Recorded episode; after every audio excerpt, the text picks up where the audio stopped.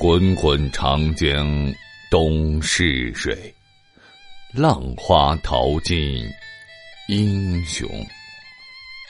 中华民族数千年的文明史，如雄风，携带着岁月的尘埃和先人们的铿锵行迹，绵延而来。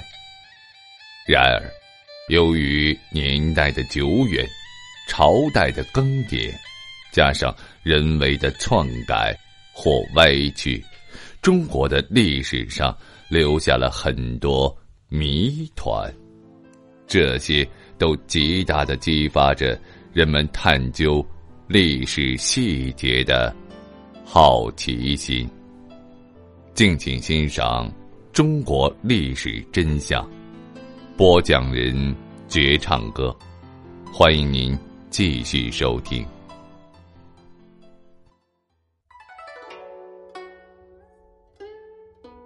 徐达是明朝的开国功臣，朱元璋登基之后呢，为了防止功臣们抢夺他的天下，便将功臣们一个一个找理由杀死了。而徐达在一次生了被拘之时，朱元璋特意的送去御赐蒸鹅一只，表达慰问之情。据说生被拘之人吃蒸鹅，立刻便会身亡。皇帝御赐蒸鹅，不得不吃。徐达只得当着使臣的面，泪流满面的将蒸鹅吃光，当夜便毒发身亡了。这个故事呢，一直被当作真实的史料所流传。在《明史徐达传》中记载道：十七年，太阴犯上江，帝心物之，达在北平，并被拘，烧狱。帝遣达长子徽祖鸡翅往劳，寻召还。明年二月，病笃，岁卒，年五十四。洪武十八年，徐达死于被居，成为了板上钉钉的事实。但从现代医学的角度来分析，得被居的人吃真鹅就会身亡，并无任何科学依据。真鹅的主要成分是蛋白质和脂肪。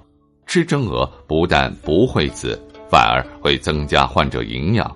再者，从史料文献角度来看，真鹅害死徐达也是靠不住脚的。所谓的朱元璋送真鹅一事，并未在明史中提到。徐达死于被拘，似乎确有其事，但被真鹅加重病情却是无稽之谈。在明初的一本笔记《简圣野文》中。略微提及朱元璋赐食徐达，但并未提到赏赐的是何等食物。后来在清代《四库总目提要》说《简圣野文》一书不可信，书中所记亦往往不精，反驳了徐达死于吃蒸鹅一说。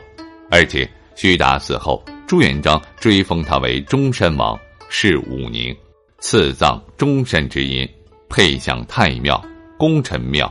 位阶第一，死后享受如此的显贵，朱元璋对徐达的器重可见一斑。赐征额一事也不足为奇。更主要的一点是，徐达的墓碑高八点九五米，是明朝功臣墓碑中最大的一块。朱元璋亲自为他撰写碑文，可见朱元璋对徐达的情分还是不浅的。朱元璋死后，他的碑文为朱棣亲自撰写。这块碑位于大金门正北七十米处，高八点七八米，比徐达墓神道碑还矮了十七厘米。皇帝比臣子的墓碑矮，这实在是让人想不通。加之民间流传赐真鹅的故事，徐达与朱元璋之间的恩怨是非，更是让人摸不着头脑。这其中的纠葛，还要留待日后探究。